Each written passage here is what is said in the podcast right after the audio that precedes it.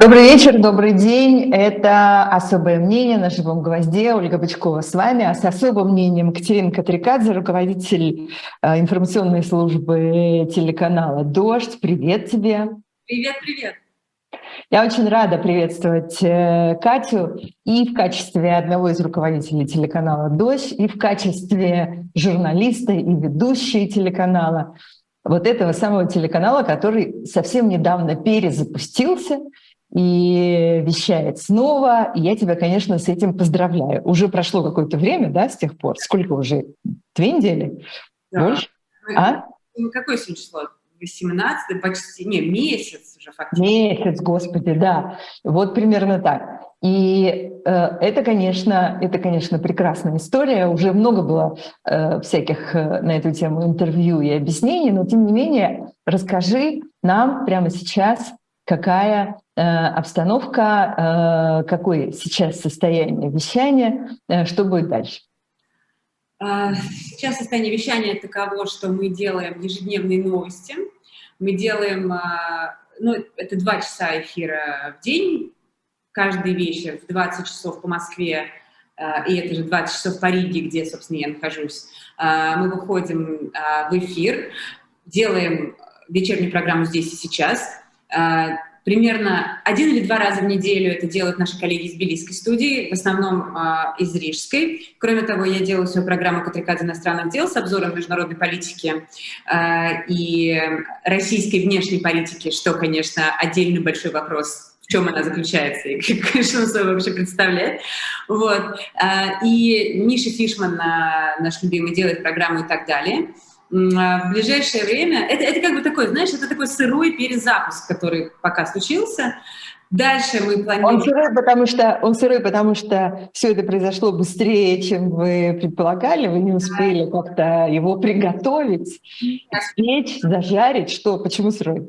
Он сырой, потому что мы понимали, что мы можем еще некоторое время подождать, подготовиться, построить какие-то новые декорации, а, докрутить э, огромное количество вещей в разных студиях, в разных городах. Э, мы же планируем, что у нас еще будет в Амстердаме студия, дай бог, у нас будет еще в Париже студия, если все получится. Мы могли этого всего ждать, пока это было технически невозможно на данном этапе.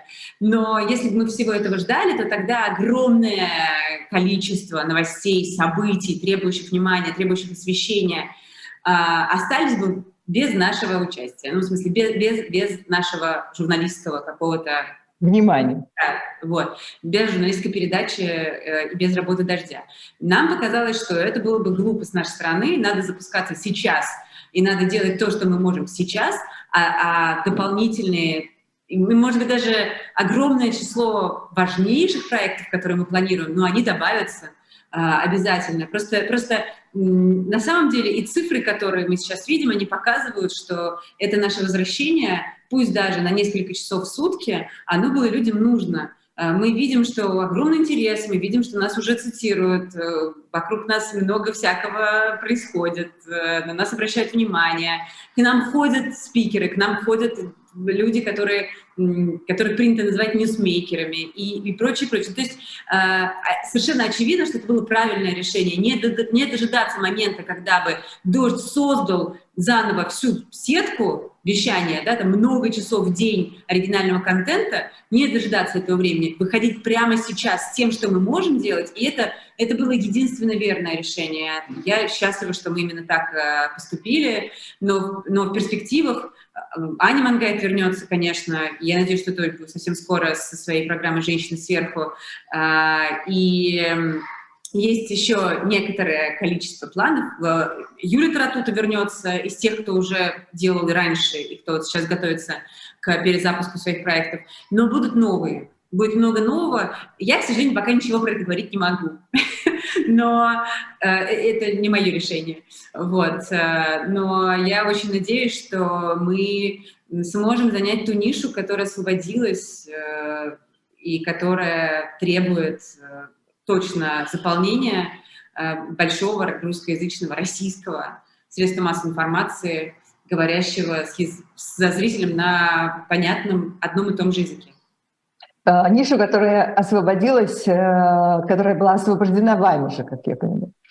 Ну, понимаешь, тут еще какая, какая штука. Было много разных средств массовой информации, даже некоторые пропагандисты, пропагандистские, скажем так, средства массовой информации а, выдавали, например, развлекательный контент. Вот, скажем, в Латвии, где я сейчас нахожусь, где мы находимся, где основная студия «Дождя», а, много развлекательного контента, который активно потребляла местная публика. А, все эти, все эти телеканалы, выдававшие помимо пропагандистских новостей еще и развлекательный контент, они закрыты. Ну, закрыты здесь, в смысле, их здесь не, не ретранслируют больше. Ну, в смысле, это в первую очередь касается, видимо, государственных федеральных каналов, которые транслировались в том числе и за границей. Да, то, то есть тут было, знаешь, э, люди смотрели, многие не смотрели новости, они смотрели сериалы, да, там какое-то фигурное катание, как там это называлось, какие-то песни-пляски, вот это вот все. И вот эти песни-пляски, они очень нужны людям. Мы не будем делать такие же песни-пляски, это уже я могу сказать заранее.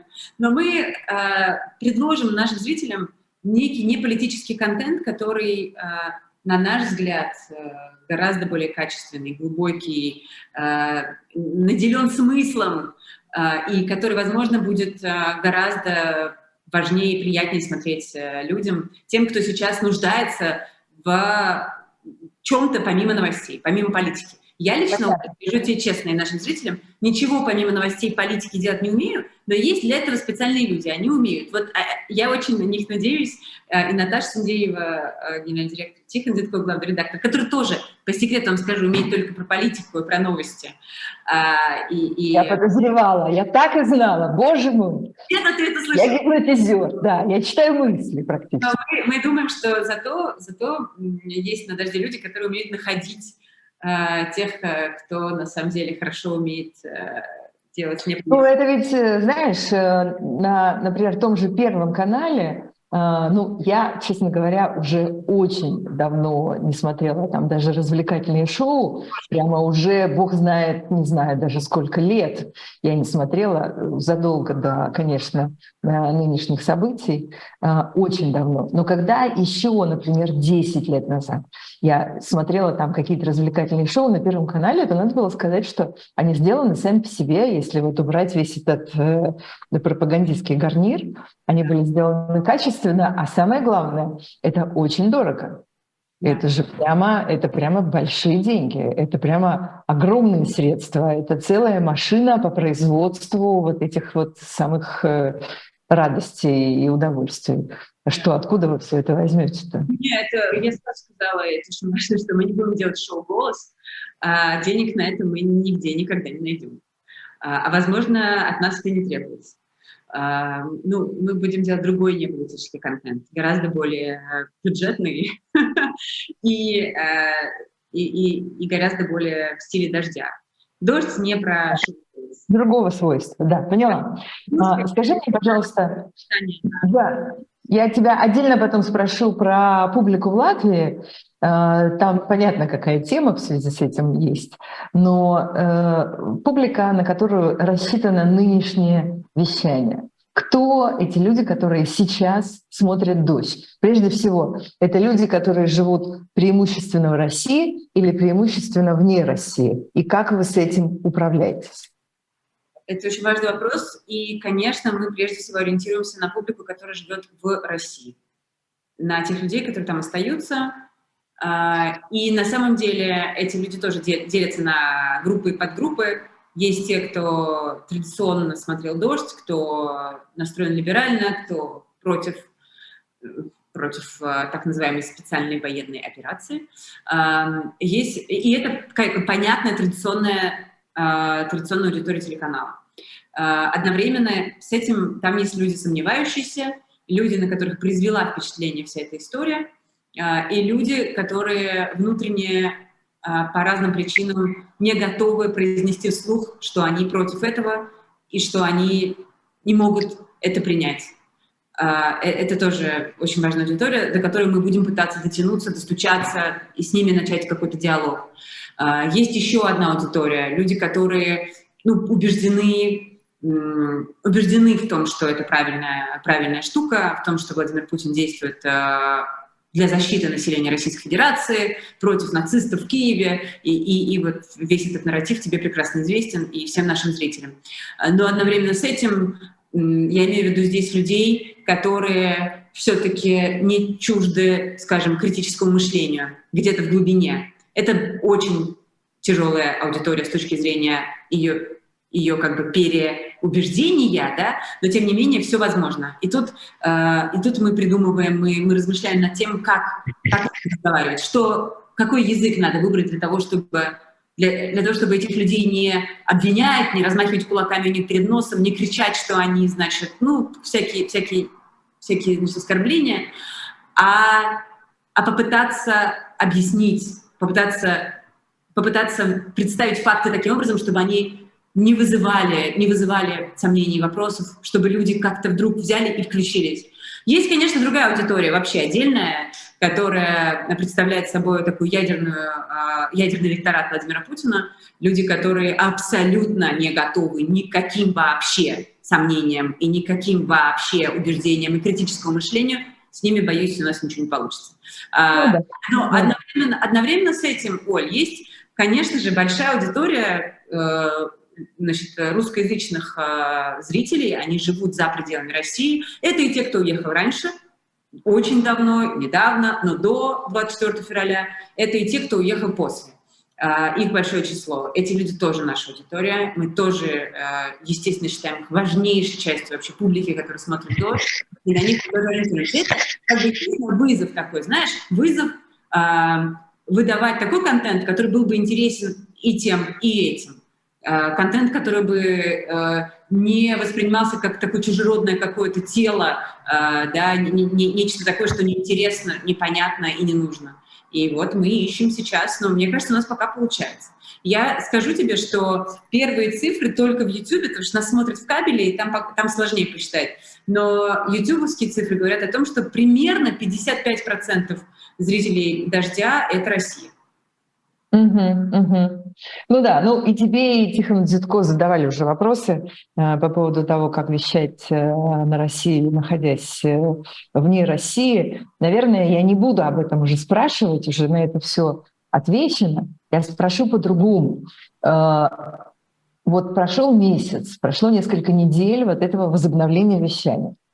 Э, что в этой модели вещания из-за границы на российскую, преимущественно на 55%, больше половины, аудиторию, э, сработало и оказалось ожидаемым с твоей точки зрения, и что оказалось э, для тебя неожиданным в хорошую или в плохую сторону? Слушай, удивительная вещь. Вот мы, в принципе, э, никак, ну почти никак, есть некоторые детали, но в целом мы освещаем события и выбираем, а, там, знач... определяем значение новостей а, и строим верстку и как бы думаем о выпусках точно так же, как мы делали бы это в Москве. И точно так же, это не значит, но это не значит, что результат получается или эффект получается таким. Например, вчера у меня в моменте в новостях, я была вчера, а, было на пике 40 тысяч зрителей одновременно. Это, опять же, только в YouTube. Я не знаю, что там в кабеле. А, мы, это, это долго подсчитывается, поэтому... Это, это хорошая цифра. Это, ну, в смысле, это не, там, не грандиозная какая-то штука, да, но в обычный, относительно обычный день это нормальные очень цифры. Что э, изменилось? Изменилось то, что мы, например, ну, мы, мы делаем выпуски из разных э, сейчас студий, как я говорила, э, Рига и Тбилиси, и у нас добавился контент, связанный с локальными какими-то событиями. Э, мы больше внимания обращаем на латвийскую повестку. Чуть больше внимания обращаем на латвийскую повестку, чем это делали бы мы, там, находясь в России. А еще я, я, я поняла, что я могу ответить. А, вот у меня была колонка, например, колонка в программе моей квалификации иностранных дел во вторник про визовые ограничения, и я смотрела на комментарии в чате. Ага. И я тебе скажу, Ну, то есть... Рыдала? Ты знаешь, очень много злобы, агрессии и отмены русских вообще. Вот, то есть я впервые столкнулась за время работы на «Дожде», ну, не скажу, что с массовым, но с довольно мощным таким обвинением э, в моем лично и телеканалу тоже сотрудничестве с Кремлем. Ага. Это нечто как бы новое. Подожди, а это кто, а это кто пишет? Это пишут русскоговорящие, русскопишущие комментарии люди, э, которые смотрят э, русское телевидение «Дождь». Да. Кто, кто тебя отменяет? Это же не какие-нибудь там с, э, инопланетяне прилетели или австралийцы приплыли. Это же кто? Это же свои родные люди, да? Это люди, которые пишут на русском, явно смотрят не в России которые считают, что э, как бы есть, ну, есть, есть такой нарратив, да, первое, и ты знаешь, кто главный вообще спикер а, в, этой, в этой повестке, что мы вообще все должны заткнуться, и если ты русский, то просто кайся, и, и, и ты ничего не можешь, и ты ничего не стоишь, поэтому молчи, вот, а, и не жалуйся ни на что, я не знаю, кто главный в этой повестке. По-моему, их там много главных. Ну, на самом деле не важно. Не важно. Вторая история про то, что если вы отстаиваете право россиян бежать из России, то вы работаете на Кремль.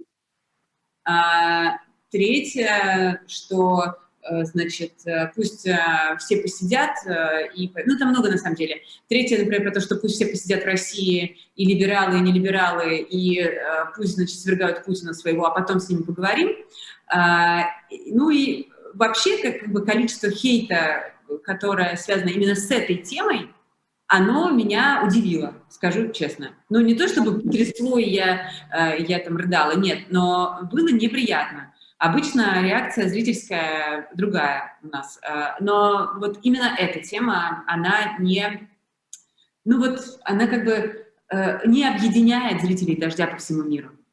Да, я тебе скажу, что понимаю, конечно, потому что, ну, у нас же тут то же самое, понимаешь, вот э, на этом канале, где мы с тобой находимся, и вокруг него, там же все те же самые разговоры и все те же самые комментарии, возможно, даже тех же самых людей не исключено в какой-то степени, да, и точно на те же самые темы и в таких же интонациях.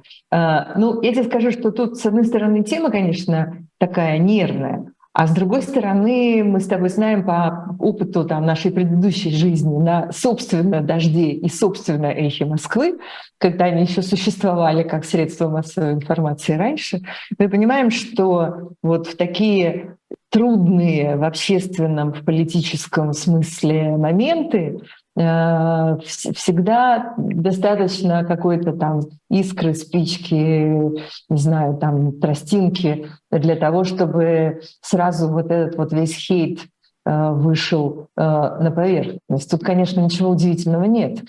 Но тогда, конечно, скажи мне, что там происходит вокруг тебя в Латвии в качестве реакции на все эти предложения не давать, э, ну и, собственно, уже действия, не давать э, визы российским гражданам, отменять визы, аннулировать визы на границе, как приходят какие-то сообщения. Это правда, кстати, да? Вот это удивительно, но, судя по всему, это, наверное, происходит. А, знаешь, нет массовой истории про аннулирование виз. А, есть э, Литва, нет, Эстония. Эстония, конечно, Эстония. Это прежде всего эстонская и латышская история, э, латвийская история. Она только, только обсуждает, насколько я понимаю, э, вот эту тему про то, чтобы аннулировать э, визы, выданные латвийскими консульствами при въезде. Э, это еще не решено, это не, насколько я помню, но вот в Эстонии это принято уже, и есть несколько примеров, когда действительно людям, людей разворачивали. А, в Латвии, более того, обсуждается вообще а, возможность не пускать а, даже с люби, любыми шенгенскими визами граждан России. Э, но, слушай, тут какая история? Она, конечно, очень тревожит, и меня она абсолютно вымораживает, если честно, потому что, на мой взгляд, вот так поступать э, с теми людьми, которые выезжают э, из России, аргументируя это тем, что если вы не выехали за последние там, пять месяцев, то ваш, ваш поезд ушел, а, возможно, вам было комфортно, и вы поддерживали Путина, а теперь вы едете горланить Лепса в Биорице, а теперь, значит, мы вам запретим и сидите в своей России, там горланите своего Лепса, мне это все глубоко претит. Я знаю огромное число людей в России, даже я просто я знаю. И, и представляешь, сколько, и сколько ты знаешь, а, а сколько на самом деле таких людей, которые не выехали до сих пор по целому ряду причин. А, некоторые... Да и не, не обязан никто уезжать, это абсолютно же это личное решение. Они, допустим, решили выехать, да, вот они до сих пор не выехали, а теперь вы решили или решат в обозримой перспективе представим, да, такое же может быть, э, у кого-то родители, у кого-то работа, у кого-то дети, у кого-то, у меня есть, например, коллега, которая не может выехать, у нее пожилая бабушка, и она не может ее оставить. Бабушка, которая... У кого-то просто, у кого-то просто не хватает денег. У кого-то не хватает денег. А, и, значит, э, люди находятся в тяжелейшем там состоянии, кто-то хочет, очень хочет выехать, но не может, и в какой-то момент они, возможно, попытаются выехать.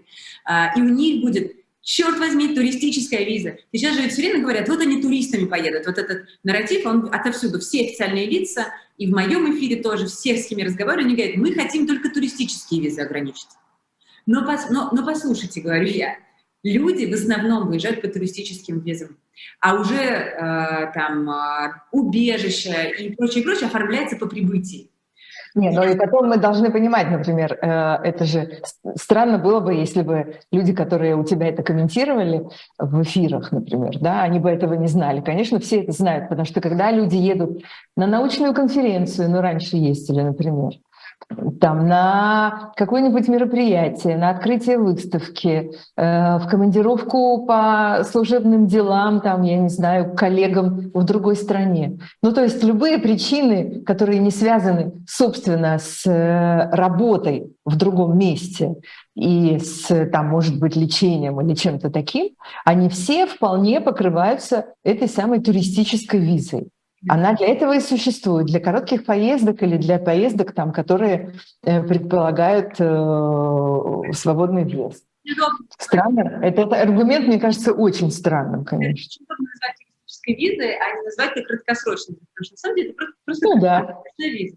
А, кроме того, ведь э, очень многие сейчас говорят, э, это же не мой аргумент, а аргумент моих знакомых, там, в том числе юристов, что если выйдет так, что не будут оформляться туристические визы, а только гуманитарные для политических выезжающих из России, то тогда для пограничника, который, например, проверяет паспорт на выезде твой, он видит, что это гуманитарная виза, он сразу понимает, что перед ним политический беженец.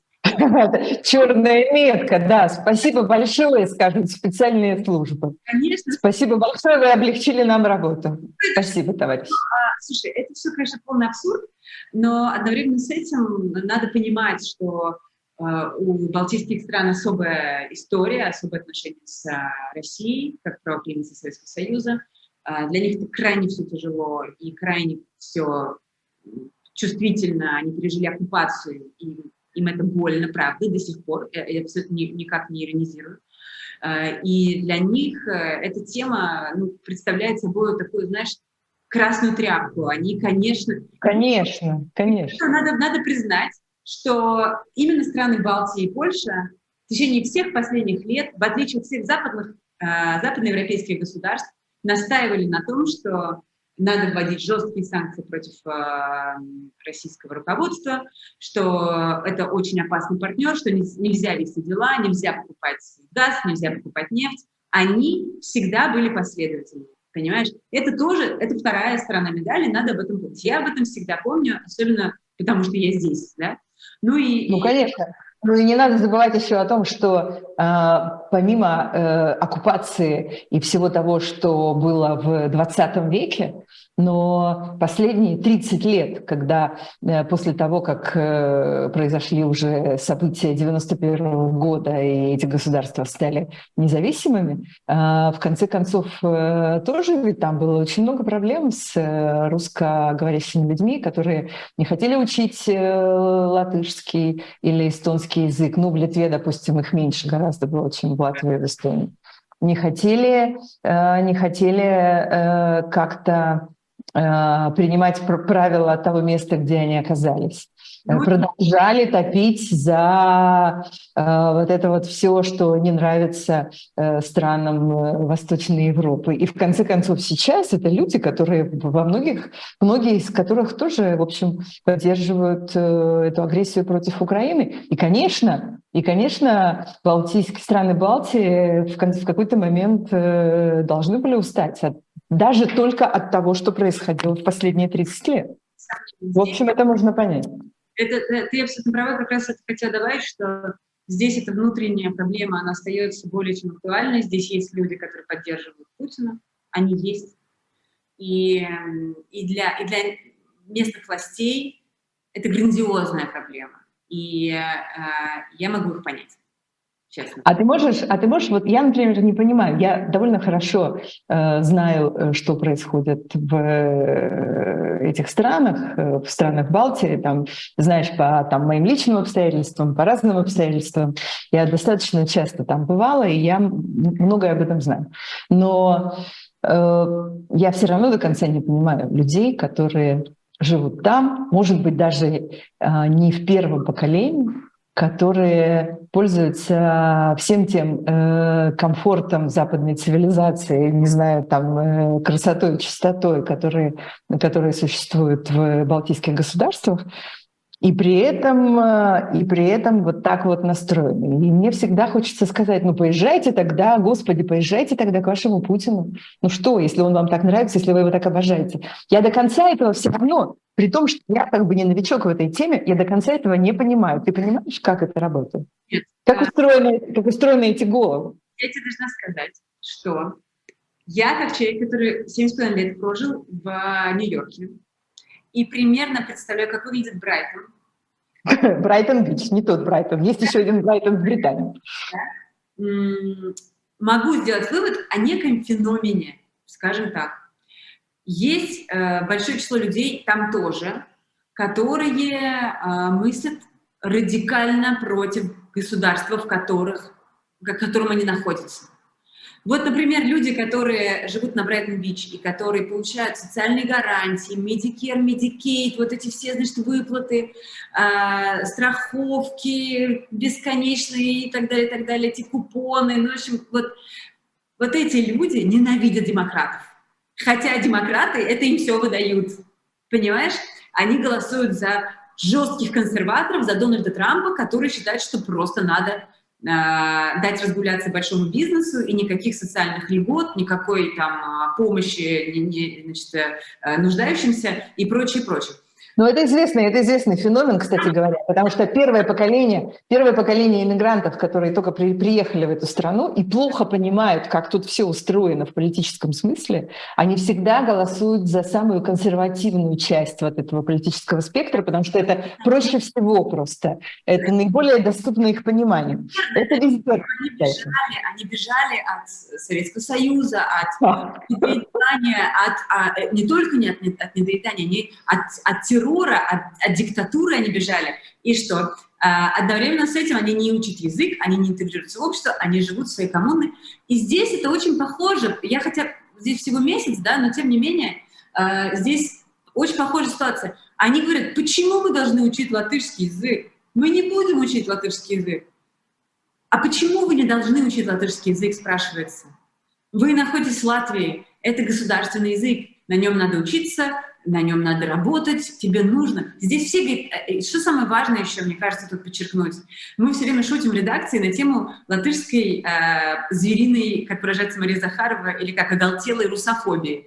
Этой русофобии, знаешь, это, вот сегодня пишет моя коллега, что зашла в магазин, здороваюсь по-английски, а мне говорит, ну а что же вы по-английски? Давайте по-русски сразу говорить. И, и тут везде, понимаешь, здесь нет никакой а, никакого негатива, никакого, ну вот я, по крайней мере, за все это время, и никто из коллег не встретил, хотя один раз, кажется, таксист какой-то был, который сказал, мне не нравятся русские люди, да, там, у кого-то. Все остальное — это Э, абсолютное гостеприимство, доброжелательные абсолютно люди. Те, кто... Я все время сталкиваюсь с латышами, которые на ломаном, но русском говорят.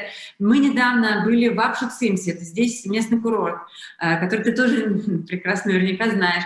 И там мы встретили э, латышку такую взрослую женщину, которая на плохом русском, довольно плохом русском, кричала э, издалека «Спасибо, дождь!» Вот так вот, «Мы вас смотрим, спасибо вам!» И, э, знаешь, она, она говорит, а вы знаете, что вот на этом пляже э, иногда случаются чудеса? И мы говорим, почему? Она говорит, дождь, дождь появился на этом пляже.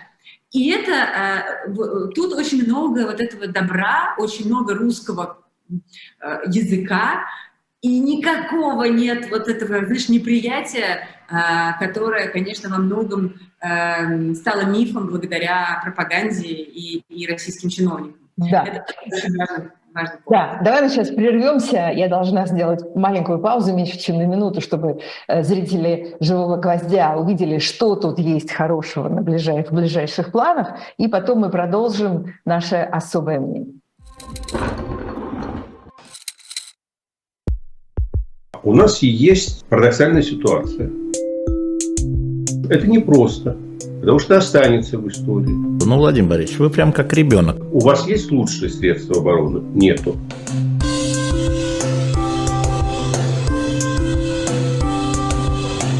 Мы же не живем в России просто так. У нас всегда должна быть какая-то миссия, ради которой можно сдохнуть. Это вообще вот кто доказал? Бжезинский.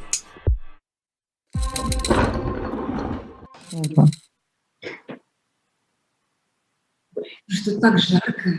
Это так мы продолжаем особое мнение на живом гвозде. Ольга Бычкова с вами, Катерина Катрикадзе со своим особым мнением, тоже с вами.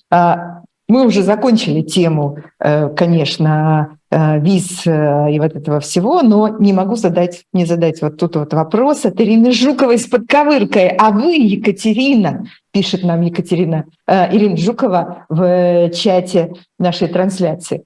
А вы, Екатерина, начали уже учить латышский язык? Ну, я не являюсь гражданкой Латвии. У меня тут нет вида на жительство даже. Я приехала сюда временно, и я решила, буду я учить латышский или нет. Спасибо за ага.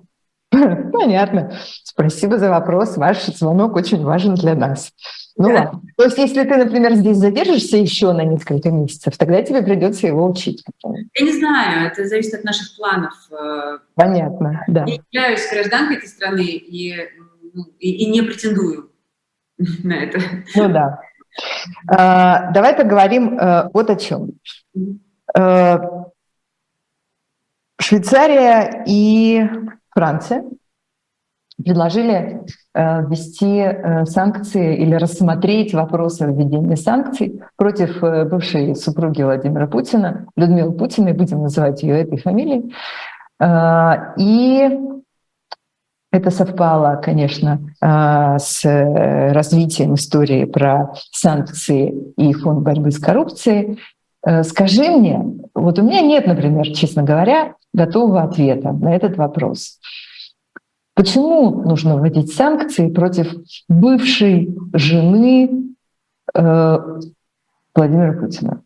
Она бывшая, она жена, она не имела никаких официальных должностей и так далее. Ну ее-то зачем? Ну, послушай, э, я вчера говорила с Марией Певчих, э, руководительницей отдела расследований Фонда борьбы с коррупцией в эфире «Дождя», uh-huh. задала ей вопрос, э, убедительный ли довод э, ФБК, насколько, скажем, доказательная база у них мощная, чтобы там, французская, швейцарская юрисдикции приняли их, да, эти, этих аргументы и рассмотрели всерьез введение санкций.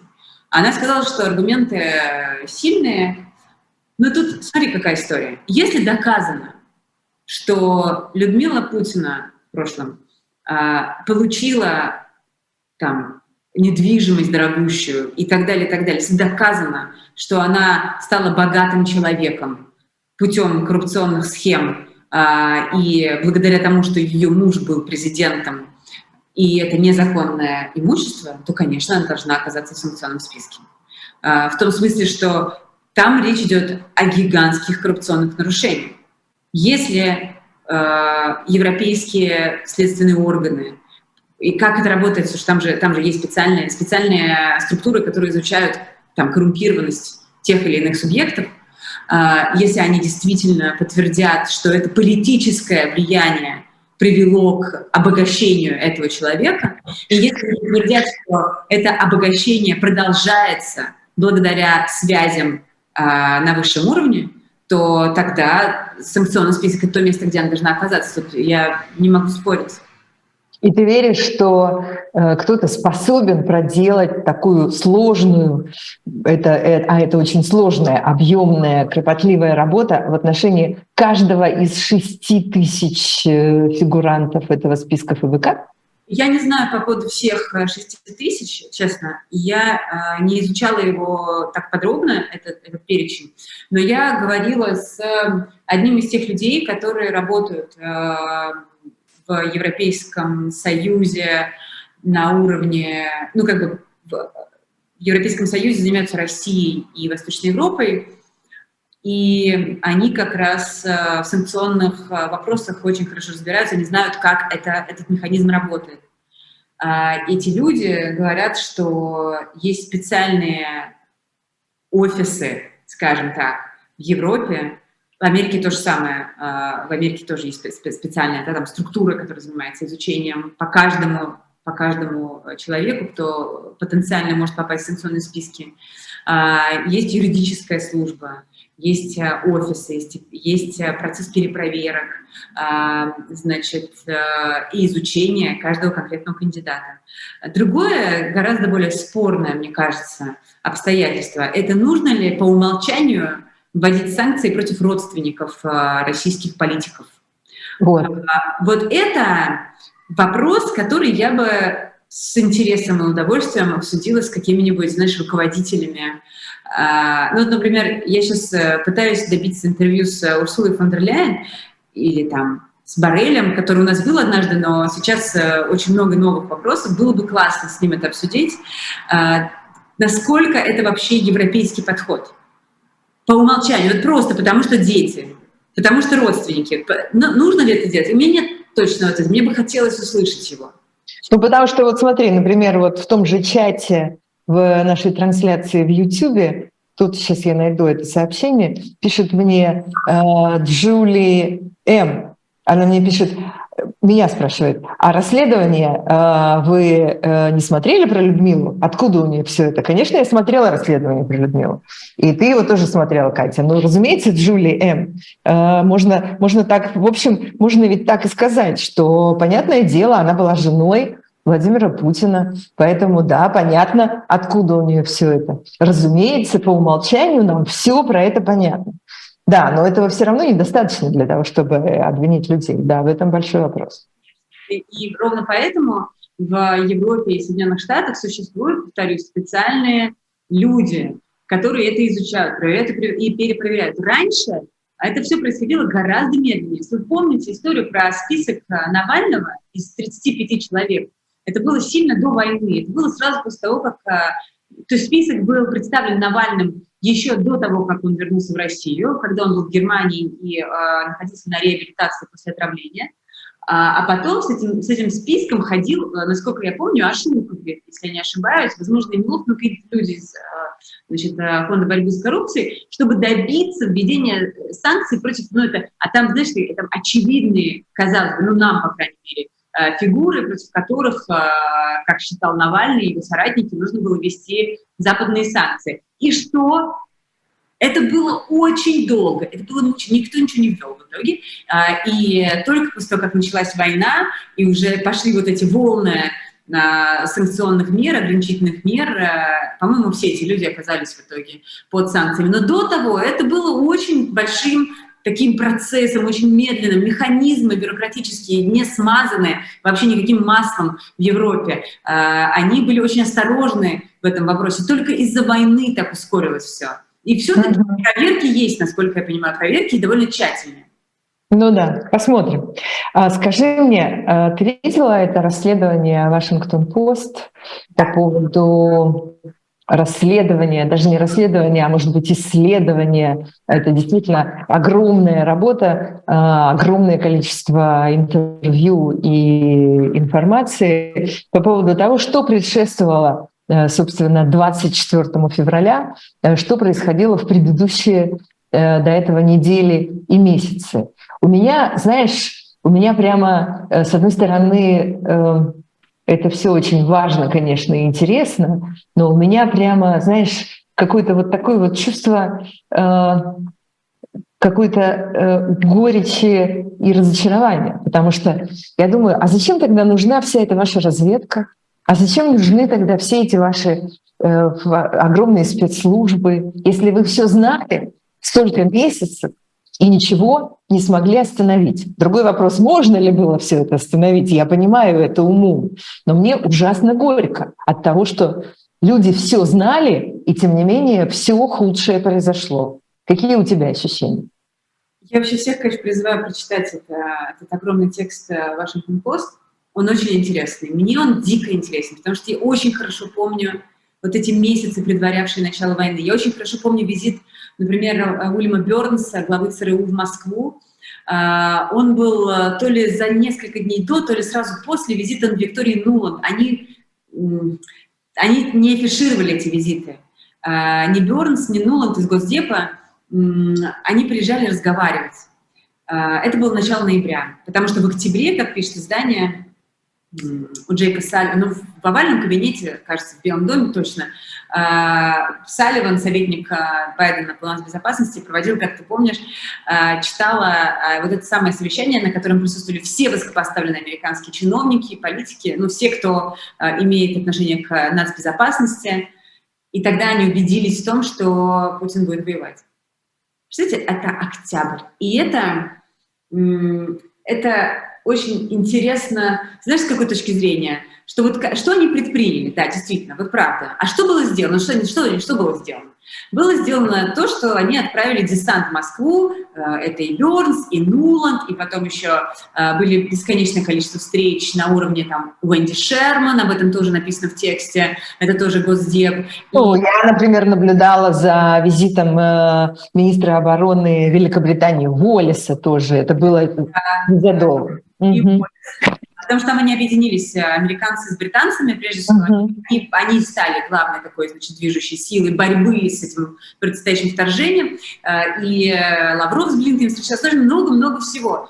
Этот текст, он демонстрирует, что на самом деле механизмы, существовавшие, существующие до сих пор для того, чтобы значит, сдержать агрессора, их не просто недостаточно, они, они как бы куром насмех, это точно. Все вот эти попытки разговаривать, все попытки торговаться, все попытки обещать это, и то, и пятое, десятое не работают. Единственное новое, но это мы и так знали, да, новая тактика, которую они использовали, для них это прям супер удивительно, что они пошли на такой э, оригинальный, оригинальный ход, они начали публиковать данные разведки как мы понимаем. И эти данные, извините.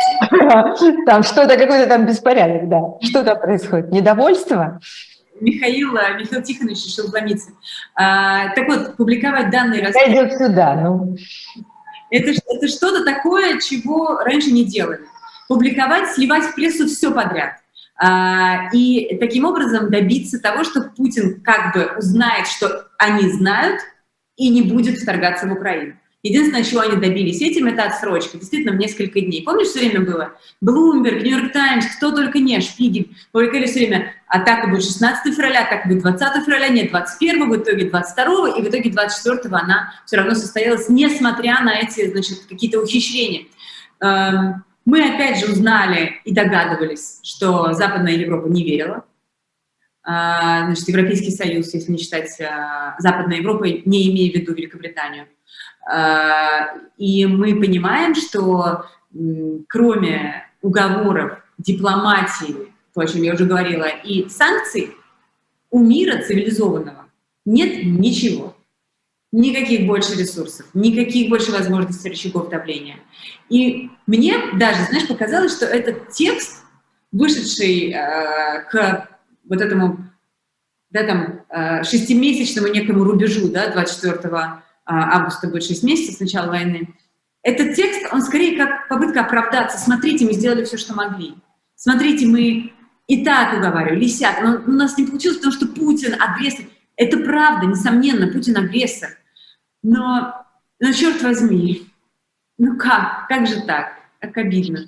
Да, ну, в общем, в некотором смысле это подводит черту под э, все разговоры последних, ну, двух, наверное, как минимум или больше десятилетий э, о том, что э, механизмы, международные институты, механизмы сдерживания, механизмы воздействия, механизмы дипломатии, которые были выработаны после Второй мировой, мировой войны во второй половине XX века, в конце XX века и начале XXI перестали работать, они себя изжили.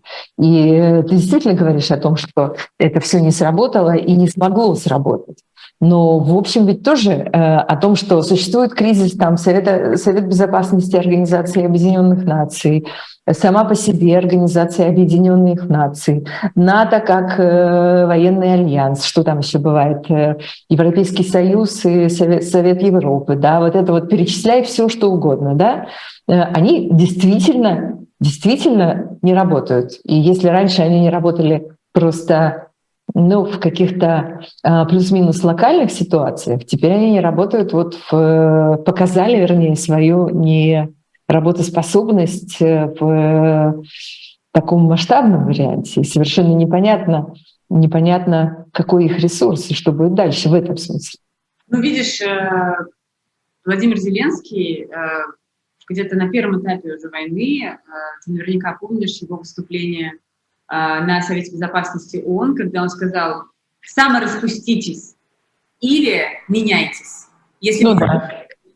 Э, да, если вы не способны измениться, то тогда вам надо расформироваться. И он был абсолютно прав, потому что он говорит, вы, Совет Безопасности Организации Объединенных Наций, вы не смогли обеспечить безопасность моей страны. А, у вас в Совбезе сидит агрессор, который блокирует, ветирует все, что вы пытаетесь жалкие ваши потуги обеспечить хоть какой-то мир, хоть в каких-то регионах, у вас ничего не получается, потому что у вас Россия сидит в Совбезе ООН. Ну и Китай, который следует за Россией, исходя из собственных, э, естественно, интересов и собственных планов. Э, это бесполезное, э, очень дорогостоящее учреждение. Только в Нью-Йорке в Организации Объединенных Наций работает в районе 20 тысяч человек. Это безумных денег стоящая, бессмысленная и никому ничего не приносящая структура. Очень-очень, а, а, мне кажется, хорошей идеей просто взять и и принять радикальные, радикальные решения относительно ООН. Конечно, такая организация нужна, но нужна работающая организация, и, и которая будет существовать, исходя из реалий сегодняшнего дня.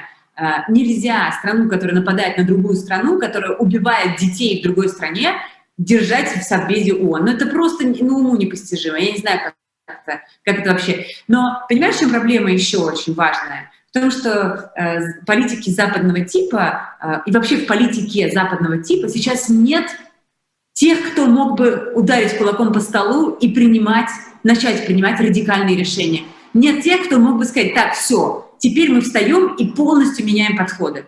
Это не может быть Джозеф Байден при всем уважении. Это не может быть Олаф Шольц. Это не может быть... Э, да кто? Да, ну, назови. Нет ни одного а, сейчас на Западе политика, кто бы мог вдруг проявить, не знаю, оригинальность подхода, включить воображение, включить силу воли, принять возможность серьезной критики, принять возможность столкновений там с противниками, но пойти на радикальные шаги. Это необходимо сейчас – Но, э, понимаешь, в мире, где существует Владимир Путин, Реджеп Эрдоган, Си Цзиньпин, э, не знаю, там принц Салман саудовский, нужны сильные политики на Западе. Их просто нет.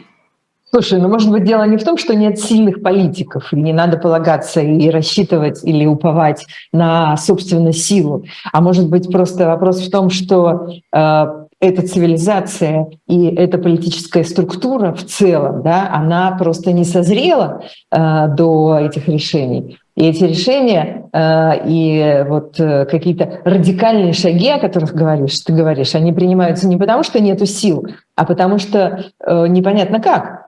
Просто. Ну, непонятно, что должно прийти на смену вот этим вот существующим международным институциям. Надо а что должно быть? Надо придумать. А, понимаете, в смысле, они для того и, и есть в своих кабинетах, они потому и избраны народом а, в демократических государствах, им дали мандат. Решите, пожалуйста, проблемы, дорогие друзья. Вы должны, это ваша работа, решать проблемы. Вы должны обеспечить, по крайней мере, мир. В конце концов, а, вы обязаны что-то придумать. Вот что я хочу сказать. Ну, правда, Ну я серьезно так думаю. Нет, я понимаю, я с тобой совершенно согласна. Просто я не вижу, откуда придут, придут эти решения. Но рано или поздно, другое дело, что все равно рано или поздно это произойдет. У меня нет такого пессимизма, например, что все кончено, там, закат Европы очередной. Просто Нет, надо еще нет. Да, это болезнь, которую, видимо, человечество и цивилизация, в которой мы находимся, должна, должно э, как-то ее переболеть и э, получить там что-то э, что-то новое, конечно, взамен нее. Так уже было. Так было в течение 20 века, и так было в другие годы. Вот тут вот мне пишут, я пролистала это сообщение, мне пишут, типа, тут какой-то слушатель, зритель предлагает мне пожить некоторое время в Западной Европе, и тогда, конечно, я буду лучше многое понимать. Ну, слушайте, вы понятия не имеете, что я понимаю, где я жила. Поживите сами своей жизнью, пожалуйста, и научитесь тоже что-нибудь понимать. У тебя, кстати, много, э, у тебя за вот эти вот месяцы, что ты находишься не в России, у тебя произошла какая-то переоценка э, понимания того, как устроен мир, как устроены люди там, может быть, как устроены твои собственные отношения к этому? Люди где? В России или люди в России? Да везде. Люди, люди как таковые. Ну, например, вне России. Ну, э, я нет, честно говоря, я все, что наблюдаю за это время, это очень много добра. Я для себя открываю поток и море, океаны добра, которое вижу на каждом шагу. Я вижу людей, которые помогают украинским беженцам, которые принимают их у себя дома. Я вижу людей, которые готовят им еду, переводят деньги. Я вижу людей, которые страдают искренне от того, что происходит, э, происходит у нас на глазах. Я вижу, какое огромное количество людей э, понимают, зачем нужна свободная независимая журналистика. Я вижу, что как это, это не, это не сюрприз, ничего нового в этом нет, э, как и в любой стране, здесь, и в Грузии, и в Латвии, и, и, да и везде, несомненно, есть те, кто пытается воспользоваться ситуацией с российским вторжением в Украину и, например, например, обвинить независимых журналистов в том, что они работают там на Путина или, не знаю, там, на, на, на Кремль, а, и как-то себе этим а, сделать немножечко больше бонусов и создать вокруг себя какое-то, значит, движение, движение, волны. А, это, в этом нет никакого открытия для меня, никаких откровений. Есть а, скорее вот это вот приятное, обволакивающее ощущение, что несмотря на абсолютный кошмар, который мы наблюдаем все эти полгода, добра больше, чем зла. Я уверена, что оно победит. Прости мне это банальное заключение, но я каждый день в этом убеждаюсь. Угу. А, хорошо, а, вернемся тогда. Начали с дождя, закончим, закончим дождем. А, ну, что-нибудь открой нам, а, как, кто появится на дожде, э, из э, известных, э, любимых аудитории людей, которых там сейчас нет, но они вот-вот будут. Я честно могу сказать, не потому что я, опять же, вот, правда, честное слово, это просто не моя прерогатива. Этим занимаются, значит, люди, они договариваются. Я даже не знаю, есть ли у нас окончательные договоренности с кем-либо. Э, правда, не сочтите, уважаемые дорогие зрители. А, ну ладно. За какую-то значит, секретность излишнюю. Я бы обязательно сказала, если бы я хотя бы про кого-то была уверена. Хорошо. Ладно, все, договорились, поверим. Спасибо большое. Екатерина Катрикадзе, руководитель информационной службы телеканала «Дождь», ведущая телеканала «Дождь» в программе «Особое мнение». Спасибо тебе большое. Удачи, успехов. Пока. Спасибо.